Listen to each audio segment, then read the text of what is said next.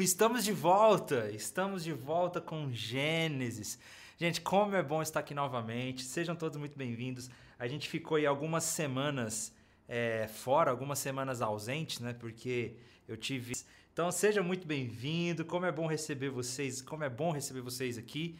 É... E hoje nós vamos continuar. Gente, vocês estão bem? Saudade de vocês. Estava sentindo muita falta, estava sentindo muita saudade de estar aqui com vocês nessas aulas né? Como é bom. É, o volume está um pouco baixo aí, vamos aumentar um pouquinho o volume então. Mas, gente, como é bom receber vocês aqui. E hoje nós vamos continuar então com Gênesis e especificamente vamos falar sobre a Torre de Babel. Na última aula, na última semana, nós, na última semana não, né? Algumas semanas atrás, na, nós vamos falar sobre a Torre de Babel em Gênesis no capítulo 11. Graças a Deus eu tô curado, gente, já tô liberado, senão não estaria no aula aqui, né? Até porque tem gente que apoia a gente aqui na, na, na, na transmissão online e eu não, queria, não, jamais iria querer infectar ninguém. Mas já estamos completamente 100% liberados Graças a Deus. Tá joia, gente? Vamos então para o nosso estudo de Gênesis hoje. Gênesis capítulo 11. Vamos falar sobre a Torre de Babel. Fiquem à vontade para enviar perguntas de vocês, fazer seus comentários, inclusive deixar para poder fazer. Ou e disse: Sejam férteis e multipliquem-se, encham e governem a terra. Logo depois do dilúvio, depois que Noé sai da arca e Deus faz uma aliança com Noé outra vez, nós temos lá Deus dizendo novamente: então Deus abençoou Noé e seus filhos e lhes disse: sejam férteis, multipliquem-se e encham a terra. Nós temos aqui claramente uma bênção de Deus e uma ordem de Deus para que o ser humano multiplicasse e enchesse a terra, se espalhasse pela terra. E agora na Torre de Babel nós vamos ter o, o, o inverso disso. Ao invés do homem obedecer a Deus e viver fiel a Deus, ele vai acabar indo contra a direção do próprio Deus, né? Antes de nós entrarmos no capítulo 11 mesmo, que, que começa a narrativa e a história da Torre de Babel, no capítulo 10, no versículo 8, nós temos uma breve introdução, uma breve uma breve introdução de quem era, quem foi que fundou a cidade de Babel ali, né? Que foi dado o nome de Babel. Diz lá na descendência de Noé, que a gente já viu na última aula, que Cush também foi antepassado de Nimrod, o primeiro guerreiro valente da terra. Porque era o mais corajoso dos caçadores, seu nome deu origem a um provérbio. Esse homem é como Nimrod, mais corajoso dos caçadores. Olha só agora, Nimrod construiu seu reino na terra da Babilônia, fundando as cidades de Babel, Ereque, Acade e Calné. Nós vemos aí que o rei, o líder dessa cidade de Babel, era esse Nimrod, o causador aí de tudo que nós vamos ver nesses próximos, nesse próximo capítulo, nessa narrativa da Torre de Babel, que é tão pequena, são só nove versículos. Né? É, a narrativa da Torre de Babel é interessante nós notarmos isso antes da gente entrar no texto. É interessante notar que essa narrativa da Torre de Babel, ela é claramente assim, ou em parte, uma refutação dos conceitos pagãos da Babilônia. Isso é muito interessante. Né? Lá na primeira aula, eu conversei com vocês sobre, sobre a composição, a compilação de Gênesis né? e a autoria de Gênesis. Por mais que a tradição diga que foi Moisés que escreveu Gênesis, lembram disso? Né, existem muitas evidências que mostram que Gênesis ele realmente foi reorganizado, pelo menos, ou recompilado no período da Babilônia, no período do exílio na Babilônia. Quando os, quando os judeus estavam na Babilônia exilado, houve ali é, uma espécie de recompilação de Gênesis. Ah, quer dizer que não foi Moisés? Pode ter sido. Eles podem ter pegado alguns trechos do que Moisés escreveu, feito ali talvez uma nova tradução da linguagem de hoje, uma recompilação das antigas histórias.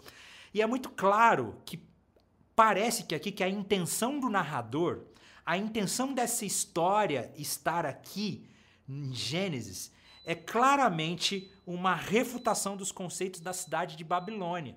Porque a palavra Babel é a palavra hebraica, a tradução é, tá tocando alarme aqui, já vai parar, já, ele já para sozinho. É, a, a tradução do, de Babel em hebraico é é, a tradução de, de Babel hebraico é Babilônia. Então é a mesma cidade, é o mesmo lugar, é a mesma região. E é muito interessante que esse texto esteja ali, porque enquanto os judeus estavam exilados na Babilônia, eles escutaram então uma história sobre a origem da Babilônia, sobre a origem da Torre de Babel. É interessante, né? O Wenhan, ele diz o seguinte, olha, a história da Torre de Babel é uma sátira das alegações de que a Babilônia é o centro da civilização e de que seu templo-torre é o portão do céu. Babel não significa portão do céu, mas confusão e insensatez. Longe de alcançar o topo do céu, seu templo é tão rasteiro que Deus tem de descer do céu só para vê-lo. Isso é interessante demais. Então, parece muito claro que o objetivo da narrativa da Torre de Babel estar aqui em Gênesis é uma sátira à cidade de Babilônia. Enquanto os judeus estavam exilados na Babilônia, eles receberam uma revelação de Deus que mostrava que a Babilônia, na verdade, não, não é nada demais. Que esse reino dos homens não tem poder nenhum. E que no passado Deus já causou confusão nessa cidade. E que a origem dessa cidade não é uma origem divina, mas é uma origem pecaminosa. E, e faz uma clara alusão.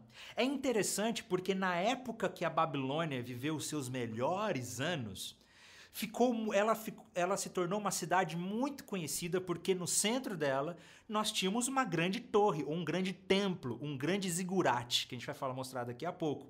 Até coloquei uma imagem aí para vocês verem, uma ilustração, que é na grande cidade da Babilônia, no centro dela nós tínhamos o grande templo da Babilônia o grande zigurate, a grande torre que representava justamente esse acesso que a Babilônia tinha até os céus, até os deuses, né? Até o deus, os deuses babilônicos. E claramente o relato da Torre de Babel está fazendo uma sátira a essa torre que existia ali, Jeru... ali na Babilônia também, mostrando que no passado Deus já condenou a construção desse tipo de torre é, desse tipo de coisa. Então é só uma rápida introdução para que a gente possa entender o porquê do texto está aqui, o que está acontecendo, uma introdução textual. Né?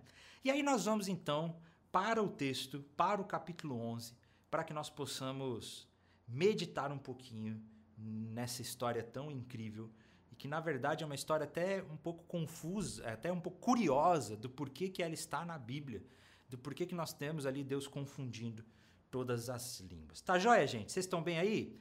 Então, peguem aí a Bíblia de vocês, peguem o caderninho de vocês, depois até tira a fotinha aí para poder compartilhar nos stories, né? E vamos começar então a meditar em Gênesis no capítulo 11, na Torre de Babel. Vamos lá?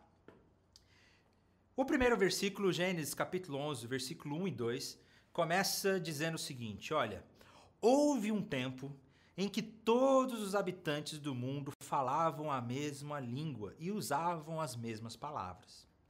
Ao migrarem do leste, ou para o leste, a gente vai ver sobre isso daqui a pouquinho, encontraram uma planície na terra da Babilônia, ou na região da Babilônia, onde se estabeleceram. Nós temos aqui algo interessante. Nesses dois primeiros versículos, nós vamos ver o, o afastamento da humanidade de Deus e o estabelecimento do pecado, a continuação do pecado na raça humana. Coloquei um mapinha aí para que vocês possam ver onde fica essa região da Babilônia, que é onde está aí mais escurinho, né? Que você pode ver, está até prescrito Babilônia ali, que é na região da Mesopotâmia, a região onde fica o rio Tigre, o rio Eufrates, né? A região que fala até do Jardim do Éden ali, e a Babilônia fica ali, nesse, a região da Babilônia é justamente ali, e seria ali para o lugar que o povo é, migrou. É interessante né, que o texto diz que os descendentes do dilúvio, ou os descendentes de Noé, migraram para essa região, foram para essa região e estabeleceram ali, é, e se estabeleceram ali. Na versão NVT, diz que o povo veio, migrou do leste, né? Eles vieram do leste para a região. Mas é interessante, que eu até coloquei aí, a palavra, a palavra é, Mikedem, né, que eu, a palavra Mikedem em hebraico, ela pode ser traduzida tanto como do leste ou quanto para o leste. Né? É, aquela preposição mi ali, ela pode ser traduzida tanto para ou quanto do. E então, de acordo com o contexto aí, parece mais apropriado dizer que eles migraram pra, para o leste. E por que isso é interessante notar que o autor está dizendo que depois do dilúvio, a humanidade migrou para o leste. Isso tem um significado teológico, isso tem um significado simbólico. Porque eu não sei se vocês lembram que lá no Éden, no capítulo 3 e depois no capítulo 4, diz que quando Adão e Eva foram expulsos do Éden, um anjo foi colocado para vigiar o portão leste. Lembram disso? O portão leste. Então, a saída do jardim do Éden seria para o leste.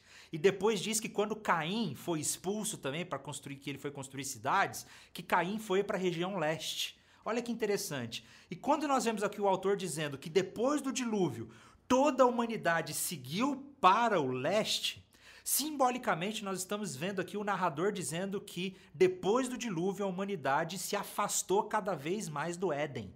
Ou seja, que depois do dilúvio a humanidade continuou se afastando cada vez mais de Deus. Olha só o cenário que nós temos já logo nesses primeiros versículos, né? Quando o autor diz, olha, a humanidade depois do dilúvio foi para o leste. Ou seja, se afastou cada vez mais do jardim, se afastou cada vez mais da presença de Deus. O pecado se tornou cada vez maior no meio do povo. Né? E nós temos no primeiro versículo dizendo que todos falavam um só idioma, uma só língua.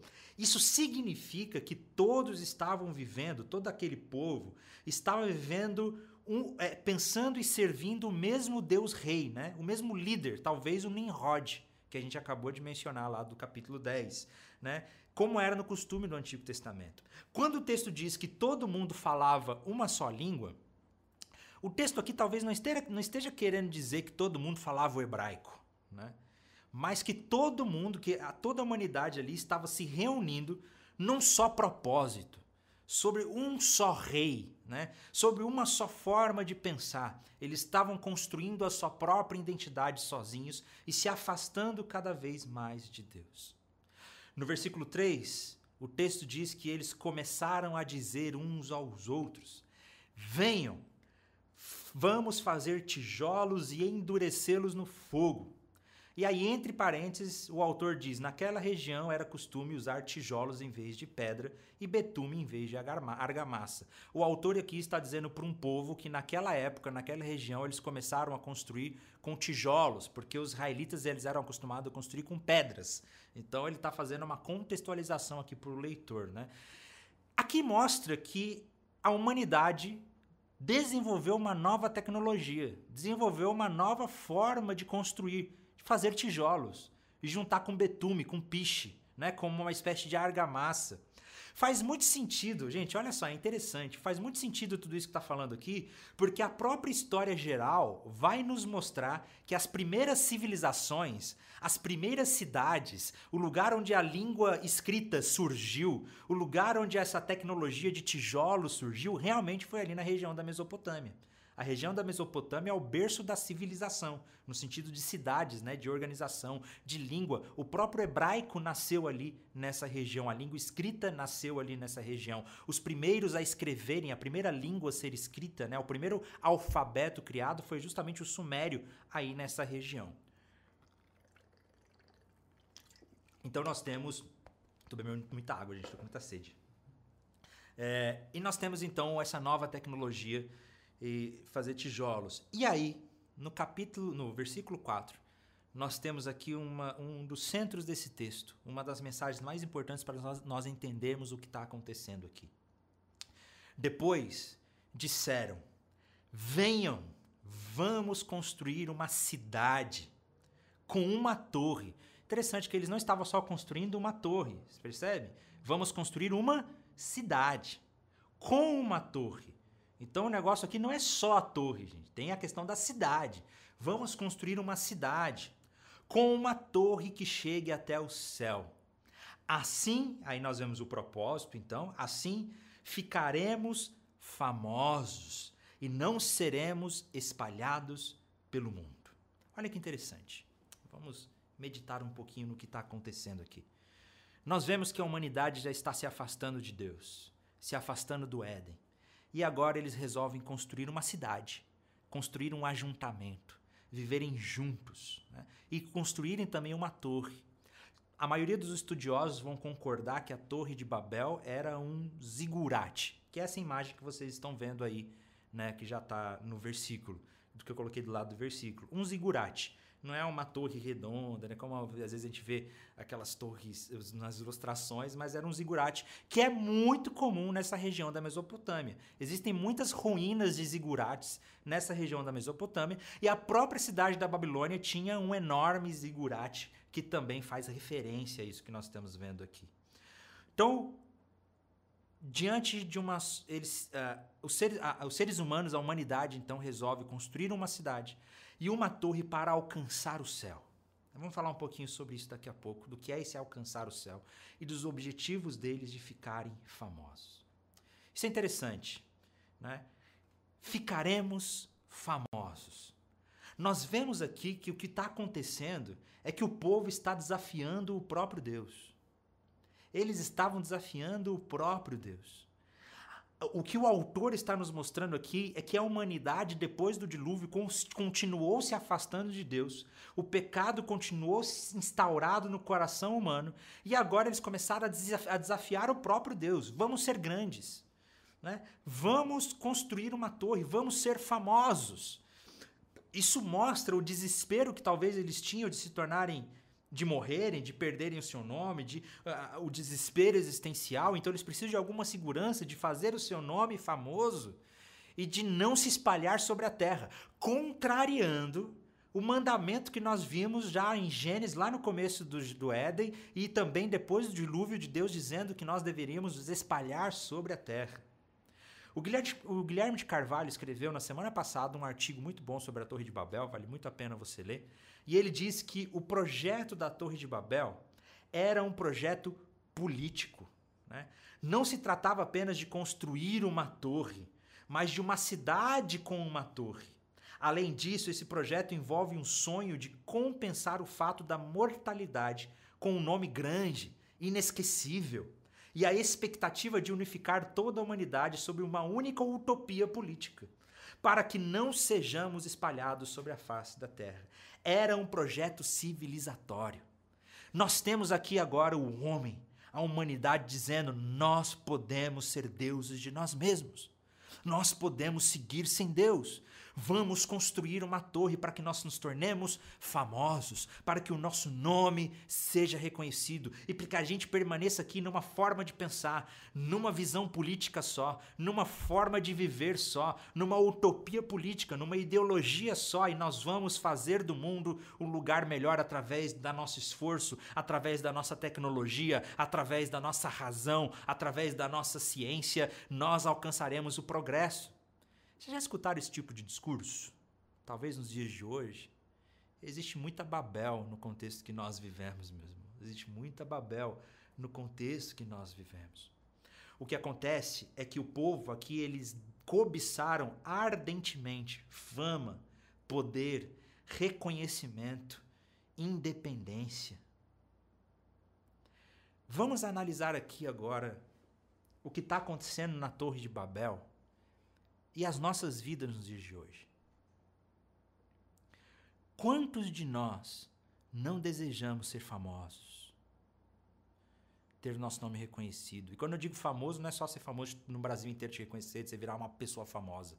Quando eu digo quantos nós não desejamos sentir que a nossa vida não é em vão, que a nossa vida vale a pena, que a gente precisa de um significado. Então, a gente busca ser reconhecido nas redes sociais, no Instagram, de ser produtivo, de construir coisas ao nosso redor, de construir uma torre para nós mesmos, um monumento para nós mesmos, para que nós possamos nos destacar, para que a gente não seja esquecido, para que a gente seja relevante. Nós vivemos numa cultura de relevância. Nós vivemos numa cultura em que você precisa ser alguém, que você precisa ser relevante, que você precisa fazer acontecer, que as pessoas precisam notar você, que as pessoas precisam ver como você é incrível incrível, como você é importante, como você é produtivo.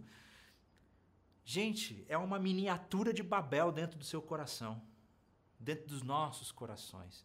Os desejos de nos tornarmos reconhecidos. É um projeto de vida, um projeto de civilização sem Deus, onde nós confiamos no nosso próprio potencial, onde nós confiamos em nós mesmos.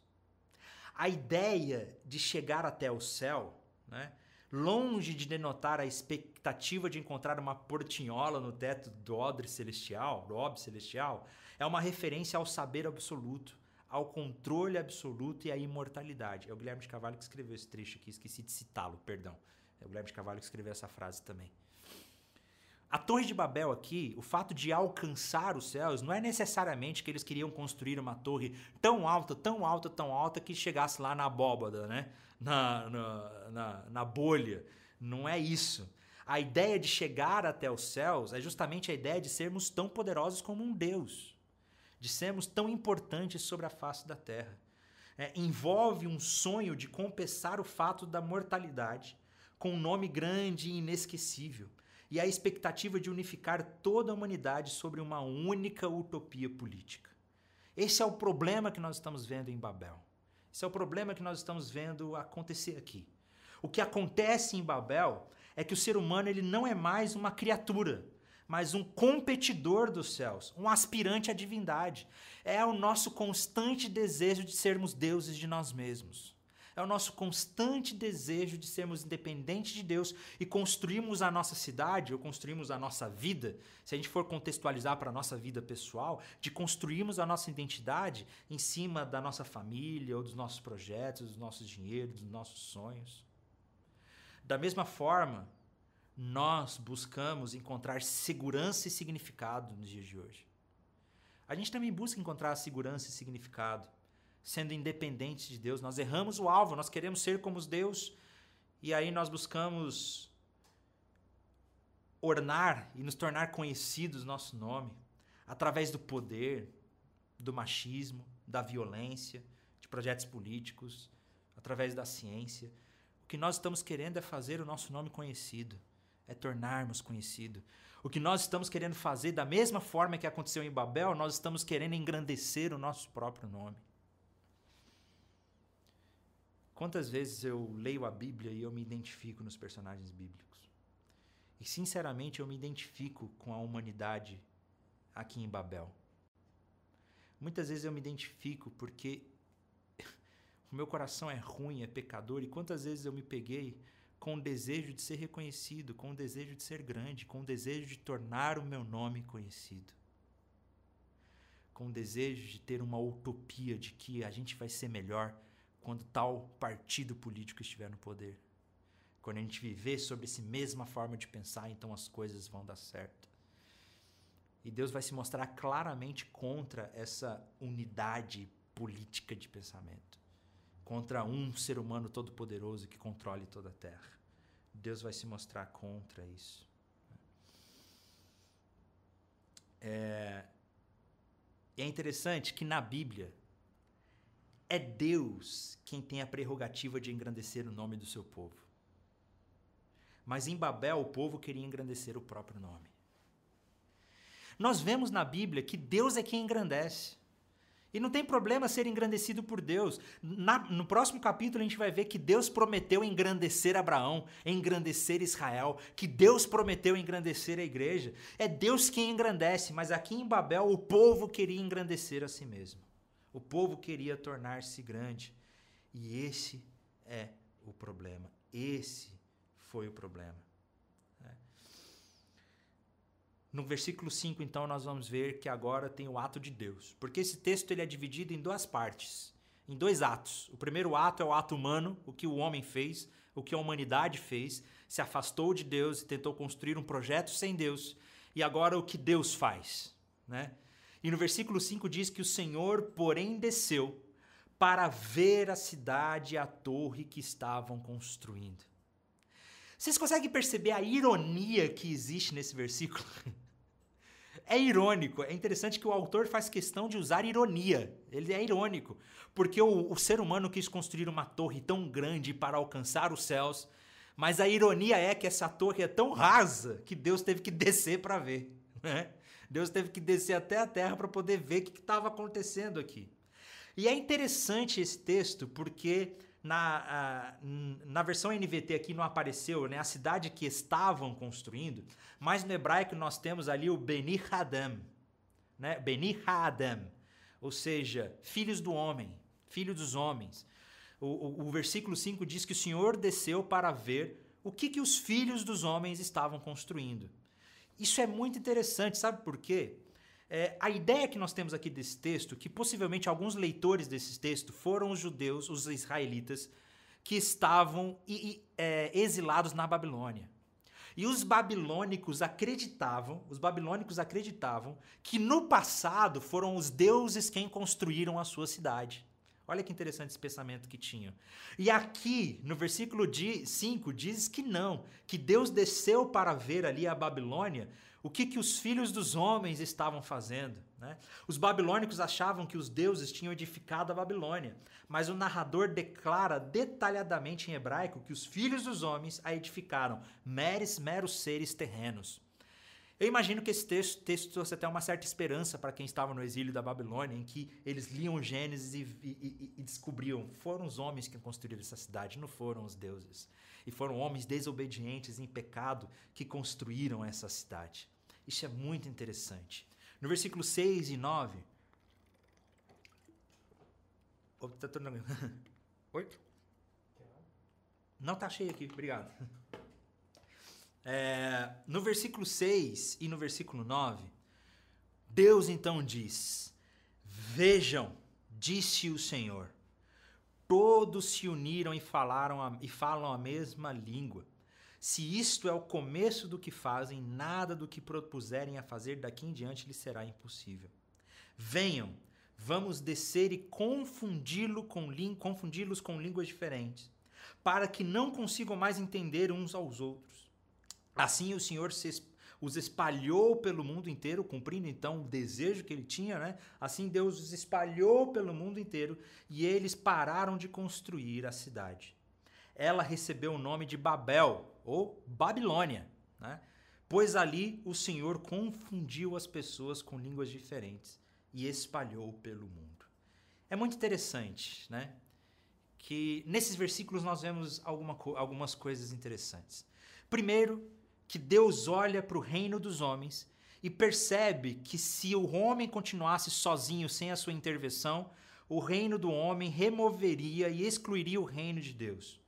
E o Senhor interfere na história, ele tem de interferir na história por causa do seu reino. Para preservar o reino de Deus, ele teve que destruir ou impedir o reino dos homens. Isso é muito interessante. E o que nós vemos aqui é uma divina confusão. E agora eu queria chamar a atenção, pra, a atenção de vocês.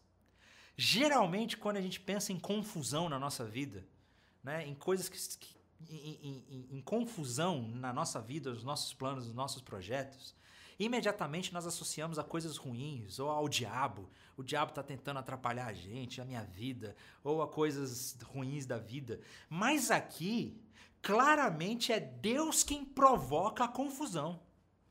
Aqui é Deus quem provoca a confusão, porque Deus não legitimará nenhuma universalidade baseada na vontade de poder e nenhum império. Deus não quer uma única soberania, mas muitas soberanias e mas muitas soberanias. Ele permite que existam reis, mas apenas ele é o rei dos reis. É interessante que quando Deus vê esse projeto do ser humano se unir apenas debaixo de um Deus rei, de apenas uma liderança, de um projeto político, de um projeto de poder, de uma ideologia política, se é que a gente pode fazer esse anacronismo aqui. Quando Deus vê o ser humano se unindo em torno de apenas uma ideologia política, ele intervém com confusão, porque Deus não tolera apenas um projeto de poder humano que oprima as pessoas ou que cause violência ou que traga essa homogeneidade da forma de pensar. Deus gosta e Deus quer a pluralidade. Olha que interessante. Deus deseja que o ser humano seja livre e plural, mas que ele seja e continue sendo permanentemente o rei dos reis. Isso é muito interessante. Deus quebra Babel monolítico reino ante Deus, para dar início mais uma vez ao seu reino na terra com Abraão e Israel mediante Cristo e a igreja. O texto da Torre de Babel, ele é o final da introdução do livro de Gênesis. Eu falei com vocês que o capítulo 1 e o capítulo 11, do capítulo 1 ao do capítulo 11, nós temos uma espécie de introdução em Gênesis, né? Uma introdução arquetípica. E agora no capítulo 12 nós vamos começar a história de Abraão, a história de Deus construindo o seu reino, de Deus construindo o seu povo. E a Torre de Babel é a finalização dessa introdução. A Torre de Babel mostra Deus intervindo no poder humano, no reinado humano, para que ele pudesse começar o seu reino de graça através de Abraão, através de Israel, culminando em Jesus Cristo. O que nós temos na narrativa aqui da Torre de Babel é Deus dispersando os autoconfiantes. Né? Gente, eu imagino que certamente essa narrativa trouxe esperança para o povo de Israel. Eu imagino o povo de Israel quando eles eram escravos na Babilônia, quando eles estavam exilados na Babilônia e eles leram o registro da Torre de Babel e eles souberam e puderam ter esperança. Deus vai destruir essa cidade. O projeto de poder humano não vai ter sucesso. O projeto de político humano não vai ter sucesso. O único lugar que nós podemos depositar a nossa confiança não é na Babilônia. O lugar que nós podemos depositar a nossa confiança é no Senhor, Rei dos Reis e Criador de todas as coisas. É nele que nós podemos depositar a nossa esperança. A Babilônia nada é. A Babilônia não tem poder algum. A Babilônia não é nada diante de Deus. Isso é muito interessante. E aí, o que, que isso significa para nós hoje? Que mensagem isso pode trazer para a minha vida, para nós como igreja? Na Bíblia, Babel, a Babilônia, ela se torna um símbolo de secularismo imperialista, né? de autoconfiança. A Babel, a Babilônia é um símbolo de autoconfiança, de um projeto de vida sem Deus. É um símbolo de apostasia. É um símbolo de uma sociedade que não tem Deus como Senhor. A Babilônia passa a representar tudo isso quando nós vemos no próprio livro de Apocalipse, no Novo Testamento, ou até no próprio Antigo Testamento, a cidade da Babilônia sendo representada figurativamente como um símbolo de uma sociedade sem Deus, de um povo sem Deus, de pessoas sem Deus, de secularismo, de incredulidade, de autoconfiança. A Babilônia aqui representa a nossa autoconfiança. A Babilônia representa, a Babel representa o nosso projeto de vida sem Deus, ou tentar conduzir a nossa vida sozinho. É isso que significa a Babilônia na vida. Mas aí nós vemos que logo depois de Deus intervir nesse projeto humano, Deus intervém nesse projeto humano causando confusão e espalhando o povo, e logo depois ele inicia o seu projeto através de Abraão, dizendo: Farei de você uma grande nação. Olha só esse contraste, né? É, eu até coloquei aí Gênesis capítulo 12, que a gente vai ver na semana que vem. Na semana que vem nós veremos essa bênção, que Deus escolhe Abraão e ele diz: Abraão, Farei de você uma grande nação. Eu o abençoarei e o tornarei famoso, e você será uma bênção para os outros. Abençoarei os que o abençoarem, amaldiçoarei os que o amaldiçoarem. Por meio de você, todas as famílias da terra serão abençoadas. Meus irmãos, prestem atenção nesse versículo. Aqui nós estamos vendo que o problema não é a cidade em si. O problema não é o ser humano se ajuntar numa cidade. Nós vamos ver que Jerusalém foi considerada abençoada. O problema não está em o ser humano construir uma torre ou um prédio alto. O problema está em querer ser grande, famoso e conhecido sem Deus. Nós vemos. É, é, não sei se você consegue perceber o contraste que existe entre o capítulo 11 e entre o capítulo 12. Olha esse contraste. O homem tenta se autopromover e diz: Nós seremos famosos, nós seremos grandes. E Deus diz: Não, vocês não serão famosos, vocês não serão grandes, e traz confusão.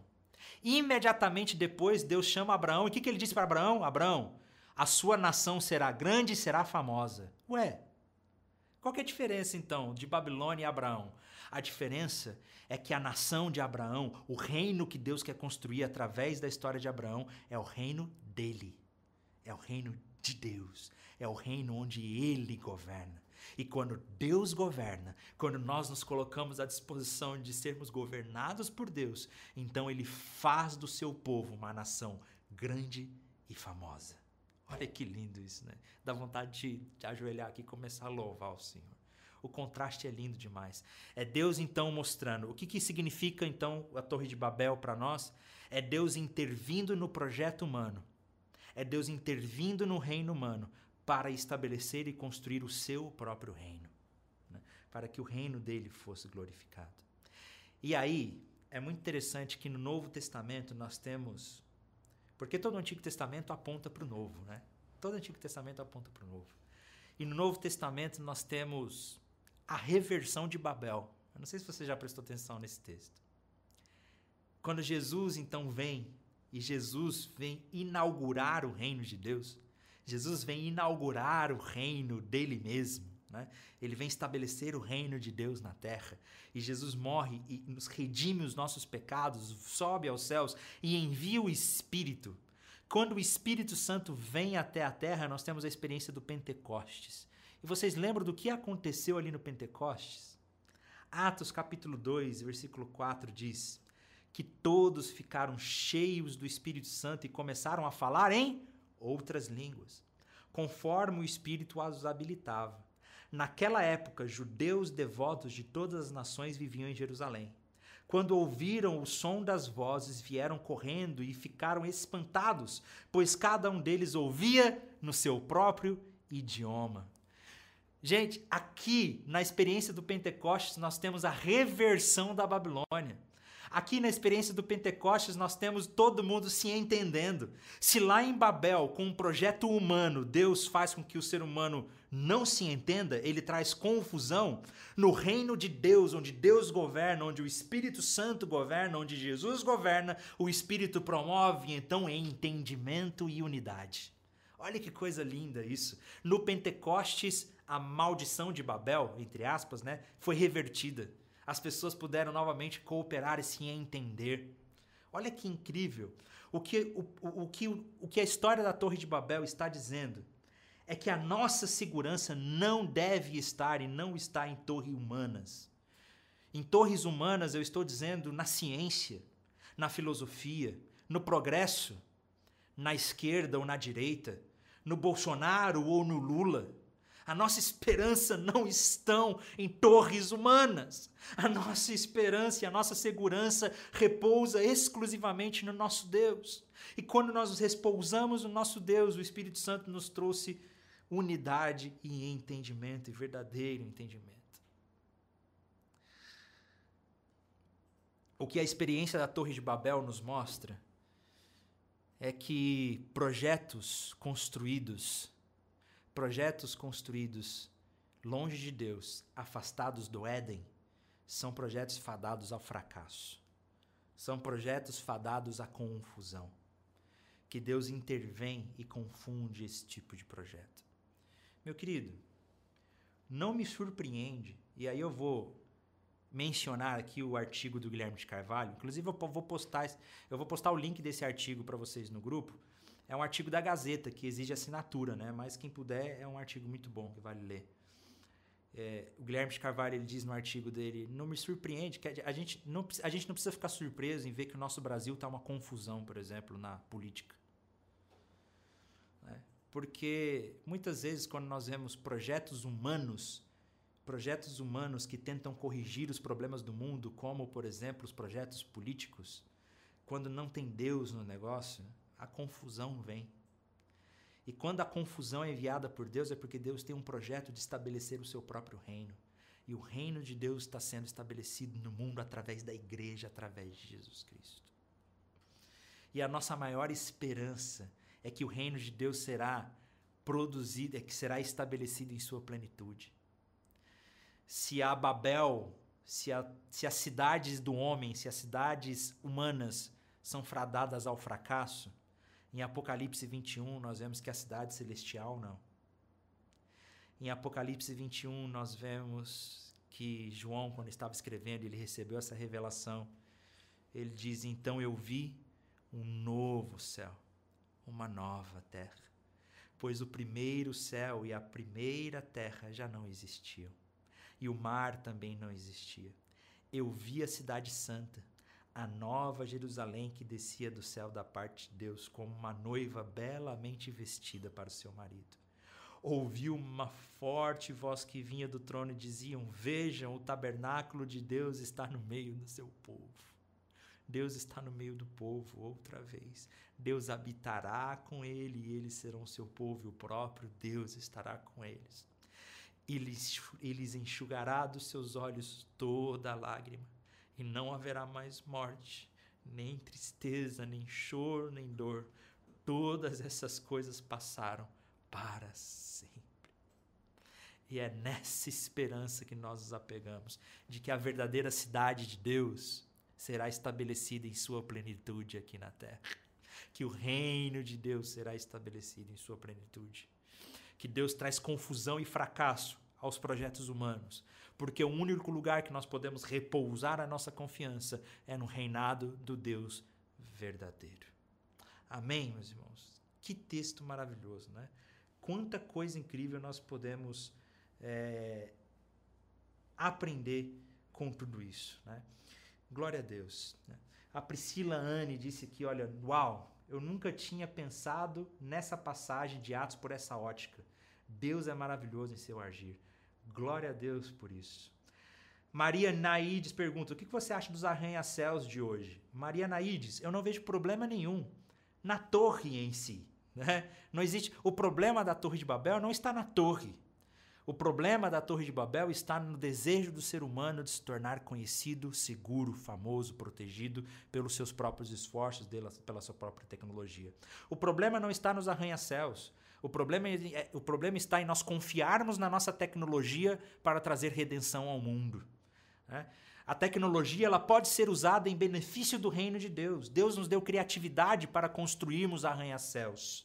O problema é quando nós confiamos na nossa engenharia para trazer uma vida melhor para as pessoas. Aí é que está o problema, né? Como faz para entrar no grupo? Danilo, aqui na descrição do vídeo tem lá o link para você fazer, fazer para você fazer parte do nosso grupo do Telegram, tá joia? É, glória a Deus. Glória a Deus. O, o, o céu 13 Tim diz estudo edificante para nossas vidas, né? Precisamos mais da palavra de Deus, sermos a imagem de Jesus Cristo. Glória a Deus por isso. É, muitos comentários aqui. O Yuri está aqui falando que ano que Deus a escola, ano que vem a escola do discípulo está presente presencialmente na Angola, se Deus quiser. Tem muita gente da Angola que nos acompanha, gente. A gente fica muito feliz em ver que tantas pessoas é, é, participam com a gente. Né?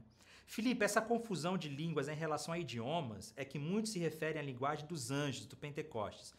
É, não tem nada a ver com a linguagem dos anjos, né? A confusão aqui é realmente confusão. A intenção do autor é dizer que houve confusão de línguas mesmo. Né? Glória a Deus, gente. A Rayane diz. É, podemos dizer que se espalhar, que eles disseram está ligado a alguma forma quando Jesus ordenou seus discípulos a se espalhar, anunciar o evangelho e saíram dois. Isso é interessante, Rayane, porque o desejo do ser humano ali foi de não se espalhar. Mas Deus deseja que as pessoas, que Deus desejava que os seres humanos se espalhassem e povoassem toda a terra. E Jesus continua nos dando essa ordem de nos espalharmos para proclamarmos o evangelho a todas as criaturas, né?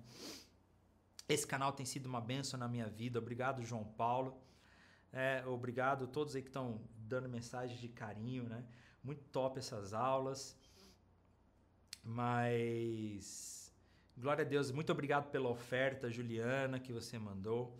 Gente, muito obrigado mesmo por todas as mensagens, por todos que participaram. É, fiquem atentos aqui na Escola do Discípulo, porque tá chegando uma novidade. Meus irmãos, tá chegando uma novidade que está imperdível. Então, se inscreve se você não é inscrito. Segue as nossas redes sociais lá, Escola do Discípulo, arroba Escola do Discípulo. Segue o Yuri Breder 44. Você me segue no meu Instagram, Felipe Breder, porque tá vindo uma novidade imperdível aqui na Escola do Discípulo, que em breve nós vamos começar a divulgar e a anunciar aqui que vocês poderão participar e deverão participar, tá? Tem muita coisa boa vindo por aí, gente. Muito obrigado mesmo por todos vocês que participaram. Semana que vem é, na verdade, domingo nós estamos aí com a aula de Lucas, nós voltaremos, continuamos com as exposições de Lucas.